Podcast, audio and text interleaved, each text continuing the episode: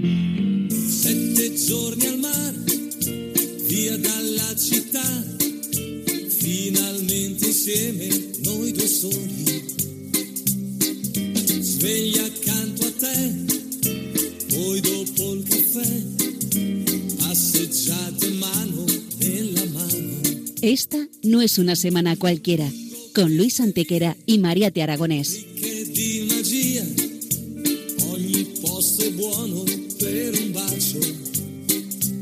Hola a todos, bienvenidos una vez más al programa Esta no es una semana cualquiera en Radio María, con un servidor de ustedes Luis Antequera. y Mariate Aragonés.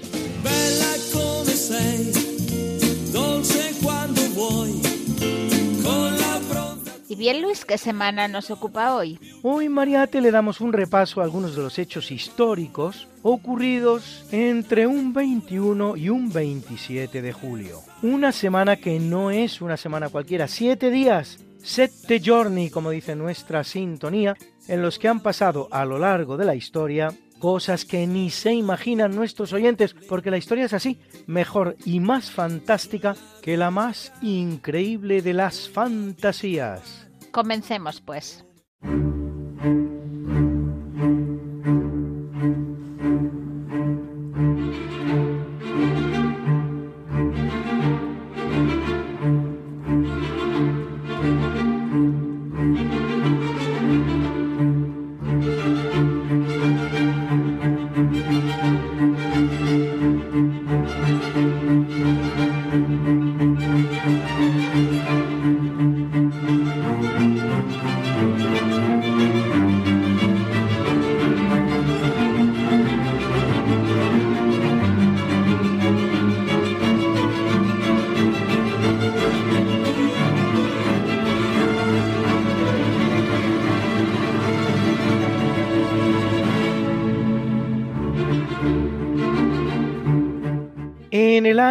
356 a.C., en la antigua ciudad de Éfeso, en Asia Menor, en la que San Juan escribirá cuatro siglos después el cuarto de los Evangelios, el pastor Heróstrato incendia el templo de Artemisa, según asegura el historiador romano Valerio Máximo, por el puro placer de realizar una acción memorable de parecida manera a como tantos siglos después, el 8 de diciembre de 1980, por ejemplo, Mark David Chapman asesinara de cinco tiros al cantante británico John Lennon, fundador de los Beatles.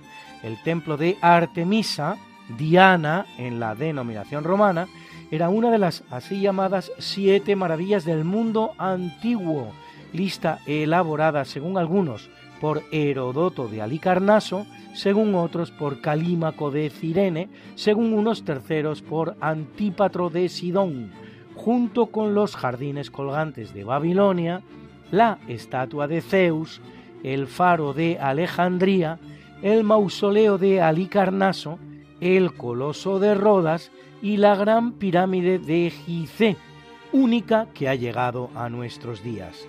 El historiador romano Plinio el Viejo describe el templo como el más grande del mundo griego, de 115 metros de largo y 55 de ancho, casi todo el de mármol y con 127 columnas de 18 metros de alto. Reconstruido en 323 a.C.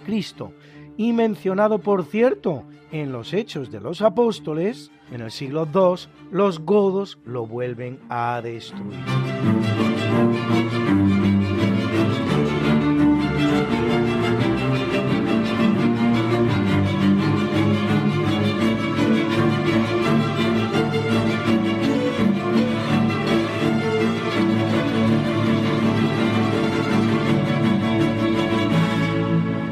En 1454, Enrique IV, que pasa a la historia como el impotente, aunque no parece que lo fuera, es proclamado rey de Castilla a la muerte de su padre Juan II.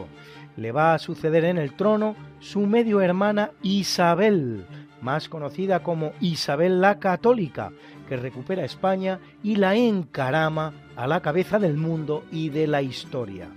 Para conseguirlo se ha de enfrentar a la hija de Enrique, Juana la Beltraneja. En cuanto a la Beltraneja, si bien no reina de Castilla, sí será reina de los portugueses, aunque consorte por su matrimonio con Alfonso V de Portugal.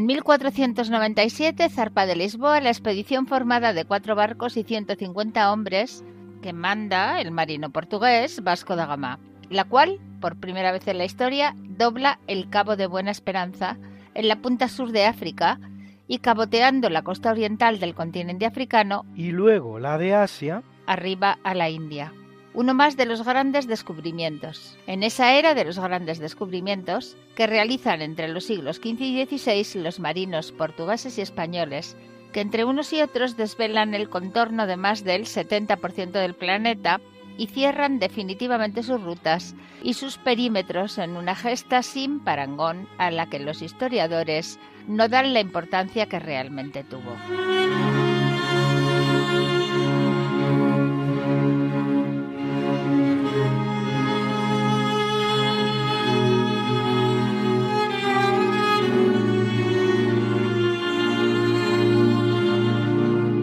En 1535, dentro del esfuerzo realizado desde España para poner fin al enseñoreamiento del Mediterráneo por parte de los piratas turcos, el rey Carlos I de España en persona libera la ciudad de Túnez de las garras del pirata otomano Barbarroja, que la había invadido un año antes y había depuesto al rey Muley Hassan, al que Carlos repone en el trono.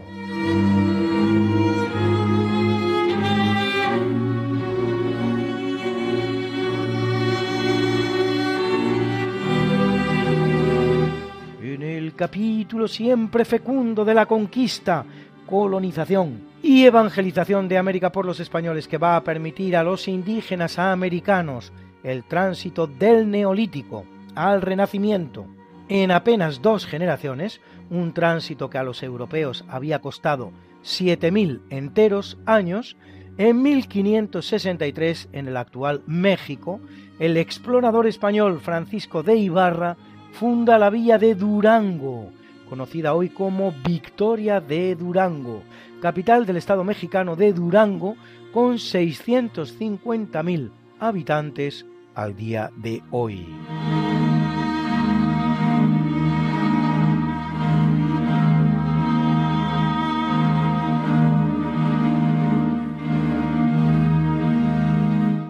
Corriendo el año de 1542 a través de la bula Licet ab Initio, el Papa Pablo III funda la llamada Congregación del Santo Oficio, también conocido como Santo Oficio simplemente, institución compuesta por seis cardenales y otros prelados para juzgar delitos contra la ortodoxia religiosa. Se confunde este tribunal con otros que le están estrechamente relacionados, para empezar con la función inquisitorial que le está encomendada a cada obispo en el ámbito de su jurisdicción diocesana desde finales del siglo XII. En segundo lugar, con la que denominaríamos Inquisición Pontificia, creada por Inocencio IV mucho antes, en 1231, mediante la bula Excommunicamus, que entrega la gestión de la institución a las órdenes mendicantes y particularmente a los dominicos, fundados por Santo Domingo de Guzmán 15 años antes, en 1216. Y en tercer lugar, con la llamada Inquisición Española, otorgada por Sixto IV en 1478 a Castilla mediante la bula Exigit sincere devotionis el Santo Oficio será el protagonista de algunos procesos sonados, como el de Giordano Bruno que termina sus días en la hoguera, o el de Galileo Galilei, que recibirá una pena de arresto domiciliario que no le impedirá seguir llevando a cabo su actividad intelectual. En 1965, el Papa Pablo VI la reorganiza y le da el nombre de Congregación para la Doctrina de la Fe con el que la conocemos hoy.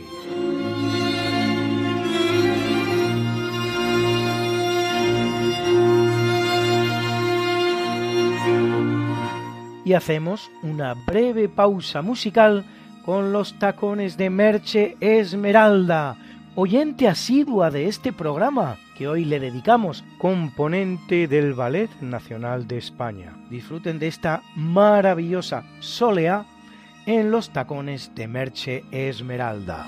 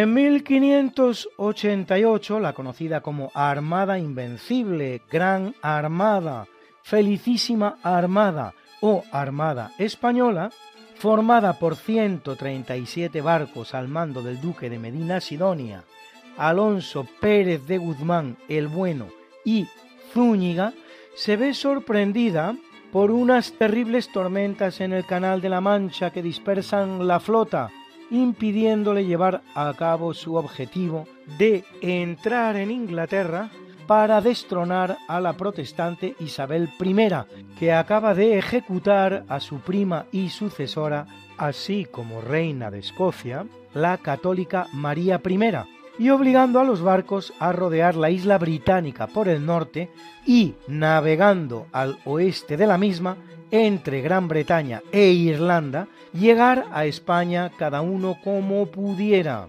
algo que conseguirán 87 de ellos, dos terceras partes de la flota.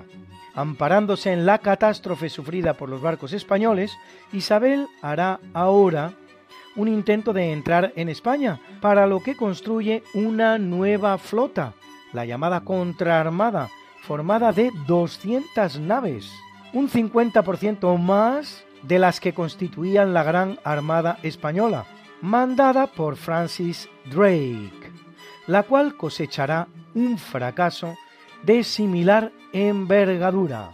Ambas acciones forman parte de la Guerra Anglo-Española de los 20 años, comenzada en 1585 y terminada con la Paz de Londres de 1604. Un tratado que marca la victoria española con condiciones netamente favorables a los intereses hispanos, entre las cuales la libre entrada y comercio de los barcos españoles en el Canal de la Mancha, el fin del apoyo inglés a los rebeldes de Flandes y el final de la piratería inglesa.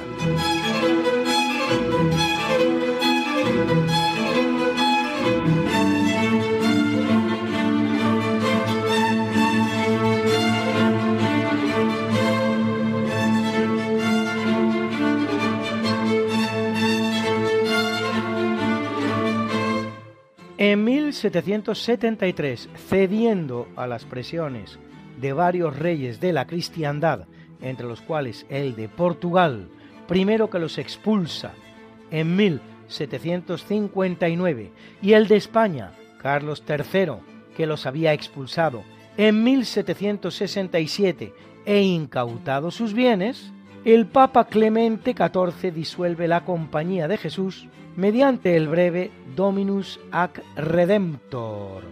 Dos países, Rusia y Prusia, no publicarán el breve y los jesuitas podrán permanecer en ellos e incluso acoger a algunos de los expulsados. La compañía permanecerá disuelta hasta el 7 de agosto de 1814, nada menos que 41 años, tras los cuales Pío XII ocurridos los eventos de la Revolución Francesa, decide restaurar la orden.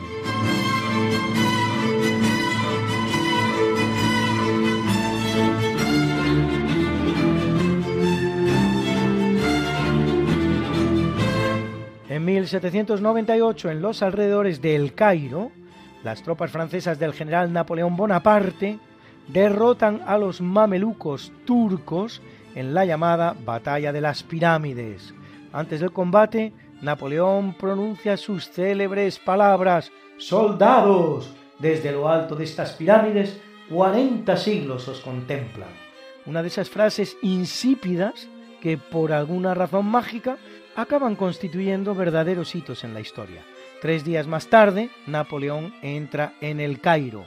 A pesar de este prometedor comienzo, la victoria del almirante Nelson con la flota inglesa sobre los franceses diez días después en la batalla del Nilo acabará con las esperanzas de Bonaparte de conquistar Oriente Medio.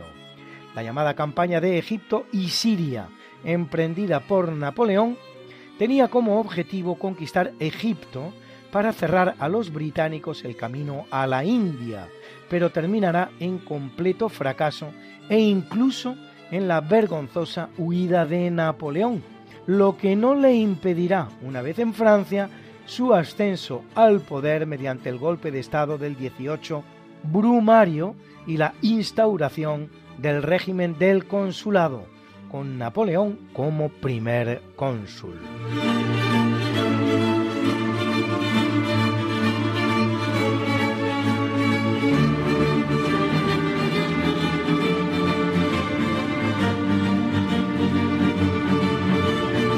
En 1822, declarada la independencia de México frente a la corona española, Y tras la ratificación del Congreso mexicano dos días antes, Agustín de Iturbide es coronado como primer emperador de México, alta magistratura en la que permanece apenas nueve meses, hasta el 19 de marzo de 1823, en que el general Santa Ana le fuerza a abdicar.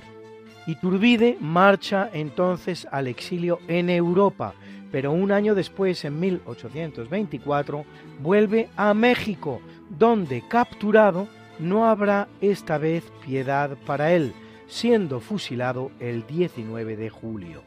El México sobre el que Iturbide había reinado tan corto tiempo era un país de 5 millones de kilómetros cuadrados, los que había recibido de España cuando se produce su independencia. Hoy México tiene un millón mil kilómetros cuadrados, después de perder 3 millones mil kilómetros cuadrados en sucesivas guerras, 500.000 por el sur, donde se constituyen cinco pequeñas repúblicas, y sobre todo dos millones y medio por el norte, los que le arrebatan los actuales Estados Unidos entre 1836 y 1848. Al llamado primer imperio mexicano, sobre el que reina Agustín Iturbide, seguirá el llamado Segundo Imperio Mexicano, un proyecto francés que intentará imponer en el país al austríaco Maximiliano de Austria en el año 1864, experimento que tendrá una duración algo más larga que el anterior, tres años, pero que acabará, igual que el primero, con un emperador fusilado.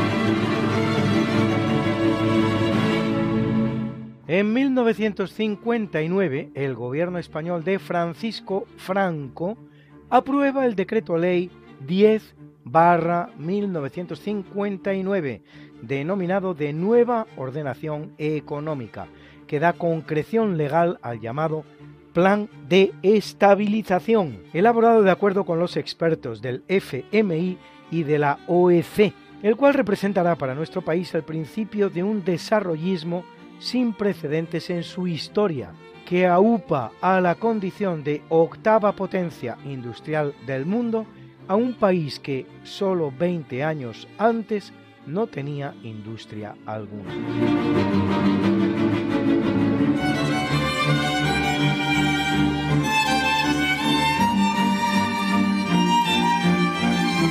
En 1970, tras 10 años de trabajos, se finaliza en la margen derecha del río Nilo, el más importante de todo África, la construcción de la presa de Asuán en Egipto, con capacidad para almacenar 43 millones de metros cúbicos de agua y una doble finalidad, regular las potentes crecidas del Nilo y con ello favorecer la agricultura y activar 12 potentes turbinas para el abastecimiento de energía eléctrica del país. La presa es un proyecto personal del presidente Gamal Abdel Nasser y será financiada en una tercera parte por la Unión Soviética, tras desentenderse Estados Unidos de su inicial apoyo.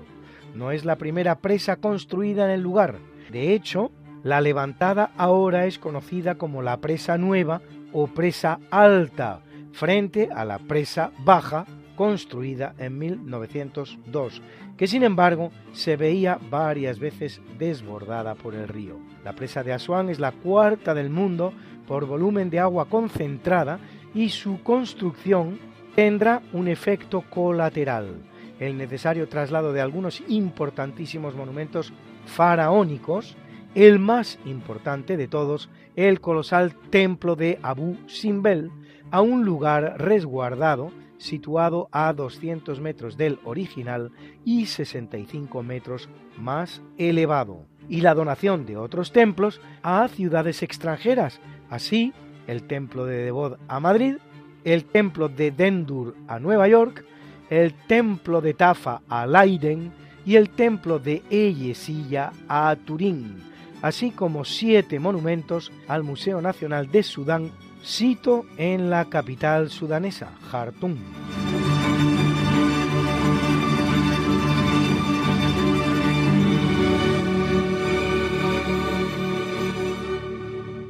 Y Ramón Morales nos habla de un árbol que no es un árbol cualquiera, un árbol con nombre y apellido. El ahuehuete o Taxodium mucronatum es un árbol bastante corpulento que vive en México y Guatemala y está emparentado con las secuoyas californianas. El llamado árbol de la noche triste, en el que al parecer se refugiaron Hernán Cortés y sus hombres la noche del 30 de junio de 1520 después de la derrota, no está expresamente mencionado por los cronistas de Indias y otros autores de aquellos tiempos. Se encontraba junto a la ermita de San Esteban de Popotla, en la calzada que iba de México a Tacuba, llamada entonces Tlacopan. La ermita fue demolida y en su lugar se construyó la iglesia de la Virgen del Pronto Socorro. El árbol de la Noche Triste se encontraba bastante mal parado hacia el año 1960 pero le dio la puntilla en 1980 cuando sufrió un incendio y sobrevivió de mala manera quedando solo una rama viva. En el año 1997 se le puso una placa con su nombre, Árbol de la Noche Triste. Pero el actual presidente, con su discurso populista, ha cambiado el nombre el 27 de julio del 2021 por el Árbol de la Noche Victoriosa, siguiendo la llamada por algunos autores mexicanos historia de bronce o historia oficial, que no tiene que ver en ninguna manera con el rigor histórico, sino con la política del momento, basada con frecuencia en la ignorancia y el desconocimiento, que en mi opinión es una de las peores lacras de la humanidad. El que sí vive y debe ser uno de los árboles mayores del mundo es el árbol de Tule, que se encuentra en Oaxaca, que tiene 42 metros de circunferencia y más de 12 de diámetro al que se le estima una edad de 4.000 años. Es otro ahuehuete, otro Taxodium mucronatum, que debe ser uno de los árboles mayores del mundo. En el parterre del retiro del Parque del Retiro de Madrid hay también un ahuehuete que tiene una edad estimada de unos 400 años.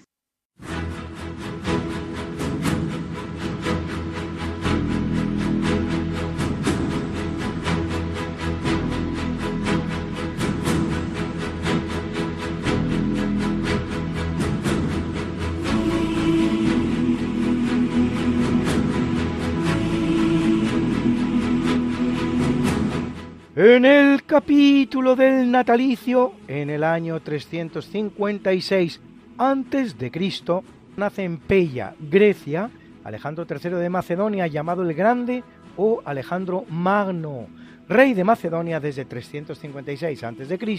hasta su muerte en 323 a.C., a la edad de 33 años. Educado por el gran sabio de la época, el mismísimo Aristóteles en persona, tras reponer el orden en su propio reino, que se extendía hasta los Balcanes, desestabilizado al producirse la muerte de su padre, Filipo de Macedonia, preparará un gran ejército griego con el que conquista el imperio Aqueménida, también conocido como primer imperio persa del rey Darío, que se extiende desde Egipto hasta Siria, llegando en sus posteriores conquistas hasta la frontera del mismo río Indo, donde derrota al rey Poro en la batalla del Hidaspes del año 326 a.C. A su muerte va a dejar en la zona dos grandes dinastías. En Egipto, los Ptolomeos, en la persona de su general Ptolomeo, los cuales llegarán hasta el reinado de Cleopatra, que era una Ptolomeo, y en Siria los Seleucidas, en la persona de su general Seleuco, que llegarán a una fecha muy similar hasta que en el año 63 a.C. irrumpe en la zona el general Pompeyo. Alejandro fundará 70 ciudades, de las cuales 50 se llaman Alejandría.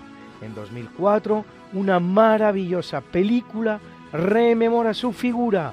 Su banda sonora original acompaña hoy este natalicio.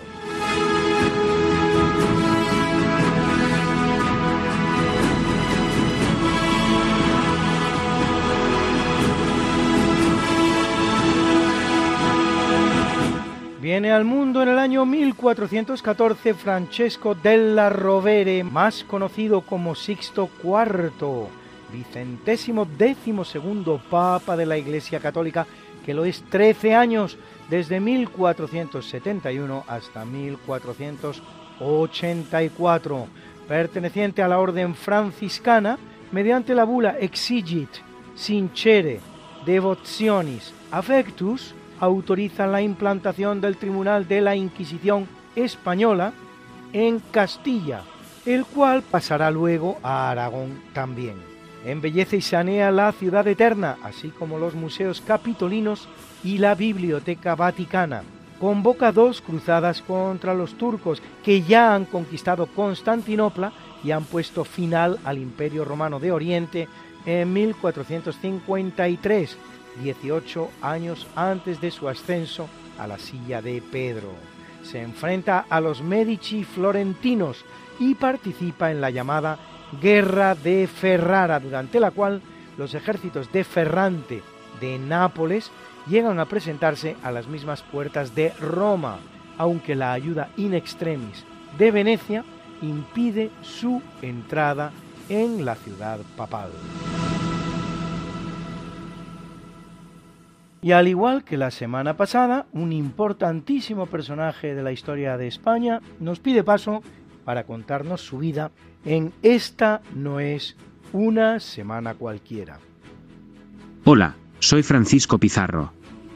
En 1502 llegué a la isla La Española, junto con el nuevo gobernador Nicolás de Obando.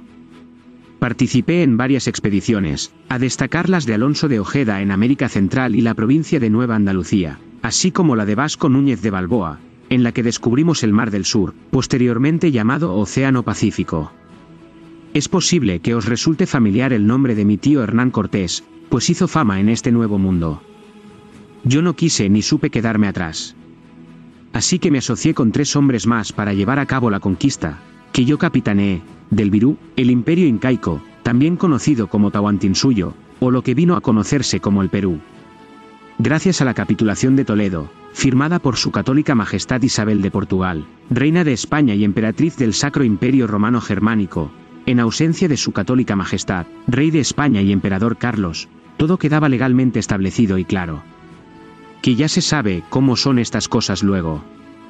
Al llegar a aquellas tierras, resultó que los dos hermanos, hijos del emperador inca fallecido, estaban inmersos en una guerra civil por el poder entre ellos, Tuve contacto con Atahualpa, uno de ellos. Todo iba bien hasta que tuve que detenerlo por blasfemo. Le enseñé a escribir y nuestra lengua, lo que me vino francamente bien. También desposé a su hermana Quispe Sisa, bautizada como Inés Guaylás, con la que tuve una hija, Francisca Pizarro Yupanqui, la cual mandaría construir un señorial palacio tras mi muerte en Trujillo, España. Si vas a mi tierra natal en Trujillo, puedes visitarlo. Atahualpa fue juzgado y condenado a muerte por traición, por mandar matar a su hermano, por enviar un ejército contra nosotros y otros asuntos como la poligamia, la blasfemia y la idolatría. Eligió al menos ser bautizado antes, y se le llamó Francisco. Lo que salvó su alma de tantos pecados como había cometido. Establecía alianzas con nobles incas partidarios de Huáscar, el otro hermano, gracias a lo cual consiguió un ejército suficientemente grande para tomar el Cuzco. Respeté los títulos nobiliarios de los incas aliados y sus católicas majestades les dieron otros títulos nuevos. Fundé la ciudad de los reyes, más tarde conocida como Lima, capital del virreinato del Perú. Uno de mis socios, Diego de Almagro, no quedó contento con el repartimiento de unas tierras y me trajo de cabeza con alzamientos y batallas. Finalmente fue arrestado, juzgado y condenado a muerte. Años más tarde, esta polémica me traería la muerte, cuando ya pasados los 60 años de edad, su hijo mestizo, Diego de Almagro el Mozo, junto con otros 11, me asesinaron en mi casa de Lima. Vive Dios que me defendí cual gato panza arriba. Pero poco pude hacer frente a 12 jóvenes empeñados en acabar con mis días. Estocada iba y venía. Los retuve como pude en el umbral de la puerta. Hasta lanzas pidieron para acabar conmigo. Pero en un ardid me lanzaron a uno de ellos encima y una vez pasado el umbral, me rodearon. Al menos 20 heridas de espada acabaron con mi vida. Estocadas en ojo, cuello, estómago. Una carnicería. No fui un santo ni un diablo. Fui un hombre que consiguió logros casi no vistos en la historia de la humanidad. Si vas a Lima, no dudes en visitarme, pues mis restos se encuentran en la catedral. Siempre es agradable la visita de un paisano. Que Dios os guarde y proteja y no olvidéis mi legado, que es el vuestro. Es una producción de Roberto Rey en su canal de YouTube Herramientas contra la leyenda negra.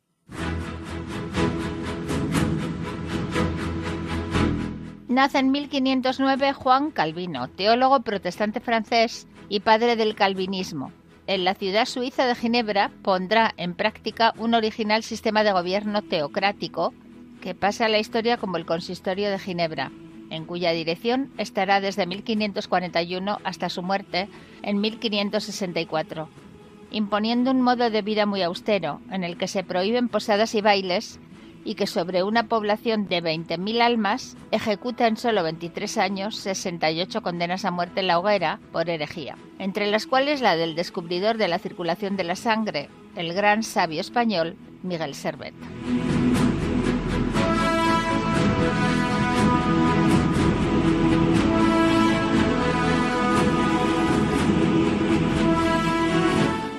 Año de 1899 nace el escritor y periodista norteamericano Ernest Hemingway, literariamente hablando perteneciente a la llamada generación perdida. Pulitzer 1953 por su novela El viejo y el mar, así como Nobel de Literatura 1954, autor de obras como Por quién doblan las campanas, ambientada en la Guerra Civil Española, y gran enamorado de España y de sus costumbres más tradicionales, como por ejemplo las corridas de toros, especialmente recordado en ciudades españolas como Pamplona o Ronda. Y ya que de Pamplona hablamos, este pasado viernes hemos entonado el pobre de mí.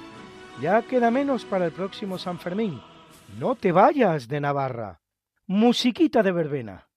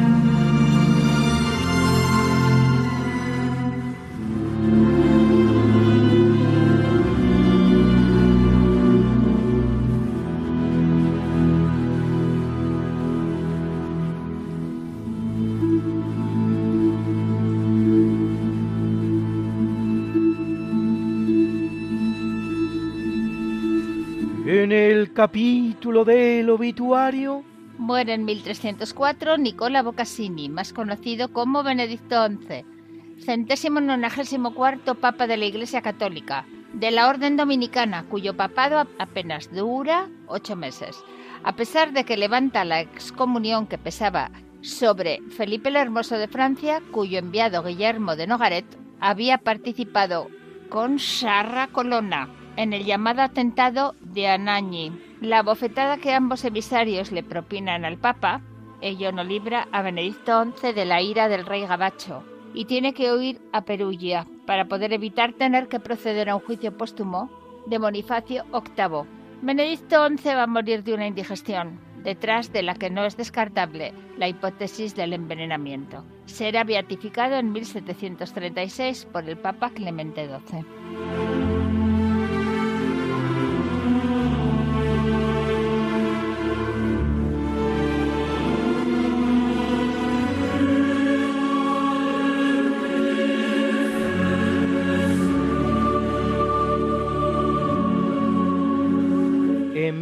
1425, en Constantinopla, muere el emperador bizantino Manuel II Paleólogo, que lo había sido durante 34 años, durante cuyo reinado la capital griega del imperio bizantino se verá sometida a la presión del sultán Bayaceto, del cada vez más potente y peligroso imperio otomano.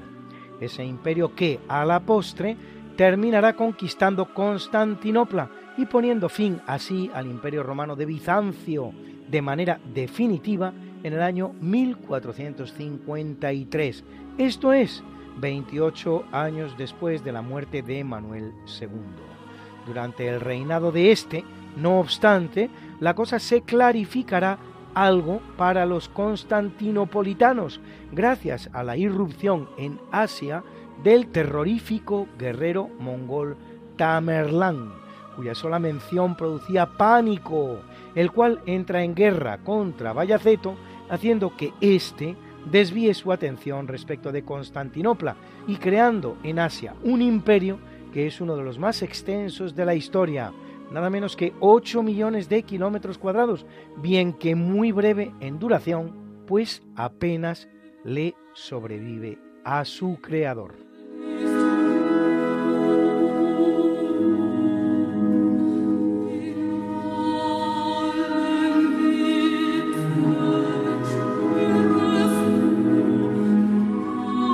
Fallece en 1604 Pedro García Farfán, conocido después como Fray Agustín Farfán, fraile agustino y médico español que se traslada a Antequera, Puebla y México en Nueva España, autor del Tratado Breve de Anatomía y Quirugía y de algunas enfermedades que más comúnmente suelen haber en esta Nueva España. Impresa en el año 1579, tratado en el cual recoge ya el tratamiento a base de vitamina C, vale decir, de cítricos, de la terrible enfermedad de la mar, el escorbuto, la misma que diezmará, por ejemplo, la expedición circunnavegadora y, como a ella, a tantas otras. Un descubrimiento que, sin embargo, la historiografía, llamémosla así, oficial, atribuye al médico escocés James Lind, con el único pequeño inconveniente de que éste realiza su descubrimiento apenas 174 años después, cuando en 1753 escribe su obra A Treatise of the Scorbite, tratado sobre el escorbuto, para que lo entiendan ustedes.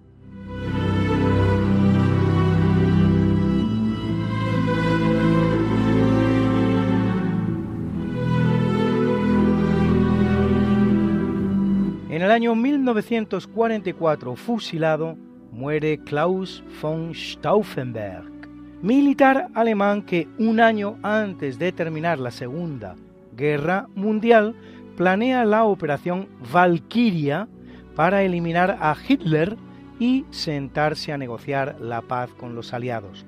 El maletín con la bomba que deja al lado del Führer efectivamente estalla y se lleva la vida de cuatro personas, pero no la del tirano, que se salva gracias a que alguien la había desplazado unos centímetros.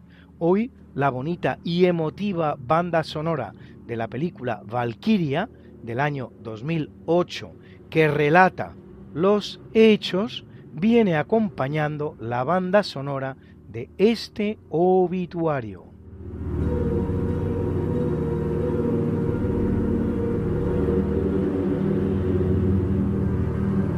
Y una pausita musical con Jorge Negrete, La Feria de las Flores.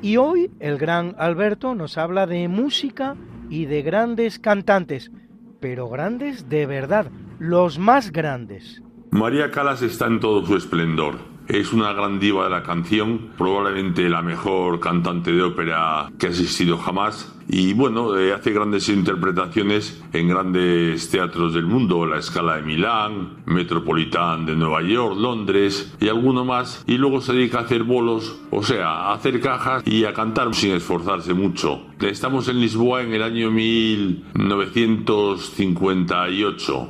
Allí la Calas ha decidido que va a cantar la Traviata con un tenor que no le suponga mucho esfuerzo para ella. El director es también amigo suyo. Y bueno, pues cuando va a cantar el tenor se pone enfermo y tienen que avisar deprisa corriendo a Kraus. Es un hombre totalmente desconocido. Se presenta allí Kraus y en el Teatro de Lisboa empieza la Traviata. Allí Kraus sorprende por la sonoridad, la potencia y la técnica de su voz. Tanto es así que Calas no le queda más remedio que para estar a la altura de Kraus emplear todos sus recursos, cosa que consigue. Ha sido la obra más maravillosa de la Traviata que se ha cantado nunca. Este es el punto final de la relación entre ambos, pues la Calas nunca más querrá volver a cantar con Kraus. ¿Pero quién es Kraus?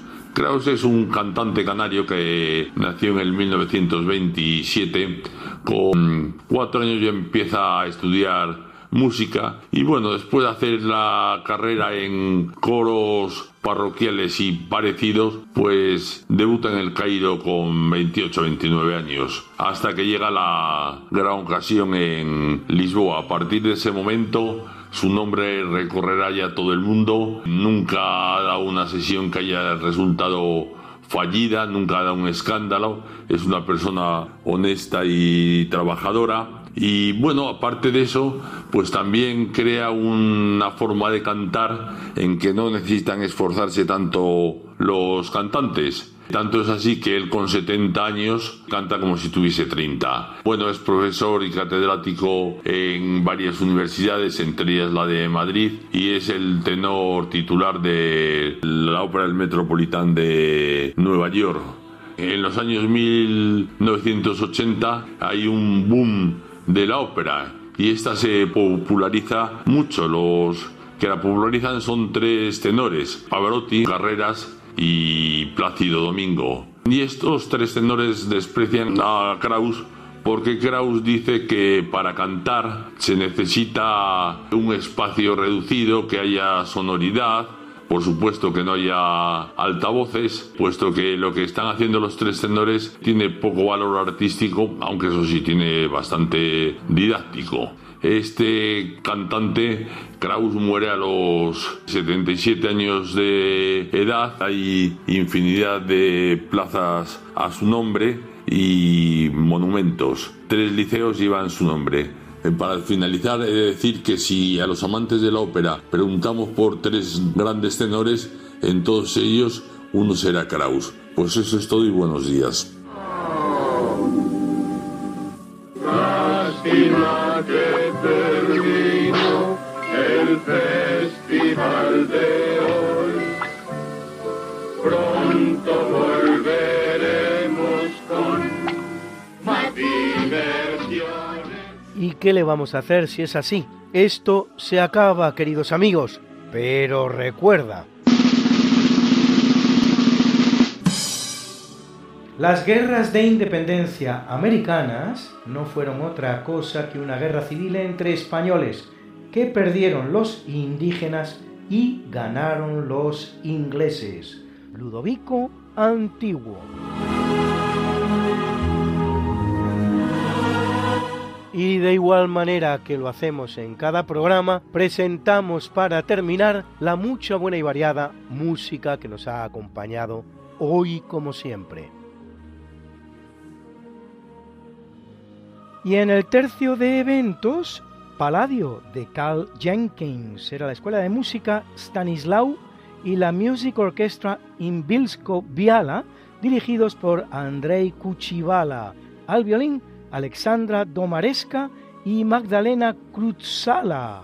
En el natalicio hemos escuchado la banda sonora de la película Alexander, Alejandro Magno, compuesta e interpretada por el grupo Vangelis. Y en el obituario, una banda sonora también, en este caso la de la película Valkyria, John Ottman. Y en nuestras pausas musicales, un maravilloso taconeo de Merche Esmeralda, era una soleá y también esa canción popular maravillosa, No te vayas de Navarra, de Ignacio Román y Rafael Jaén, interpretada por Stilo Music Show.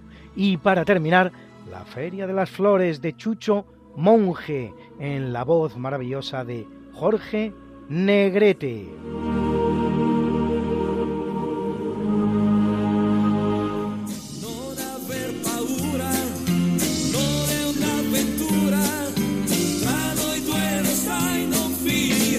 Esta no es una semana cualquiera, a que teníamos razón. La historia, ¿cómo es? Y no como nos gustaría que fuera. Hasta el próximo programa. Se despiden de ti, Mariate Aragonés y Luis Antequera. Pero yo te veo muy pronto en el programa de Javier Ángel Ramírez, Diálogos con la Ciencia, el jueves a las 12 de la noche, o lo que es lo mismo, el viernes a las 0 horas, con nuevos episodios de nuestra apasionante historia. No te lo pierdas.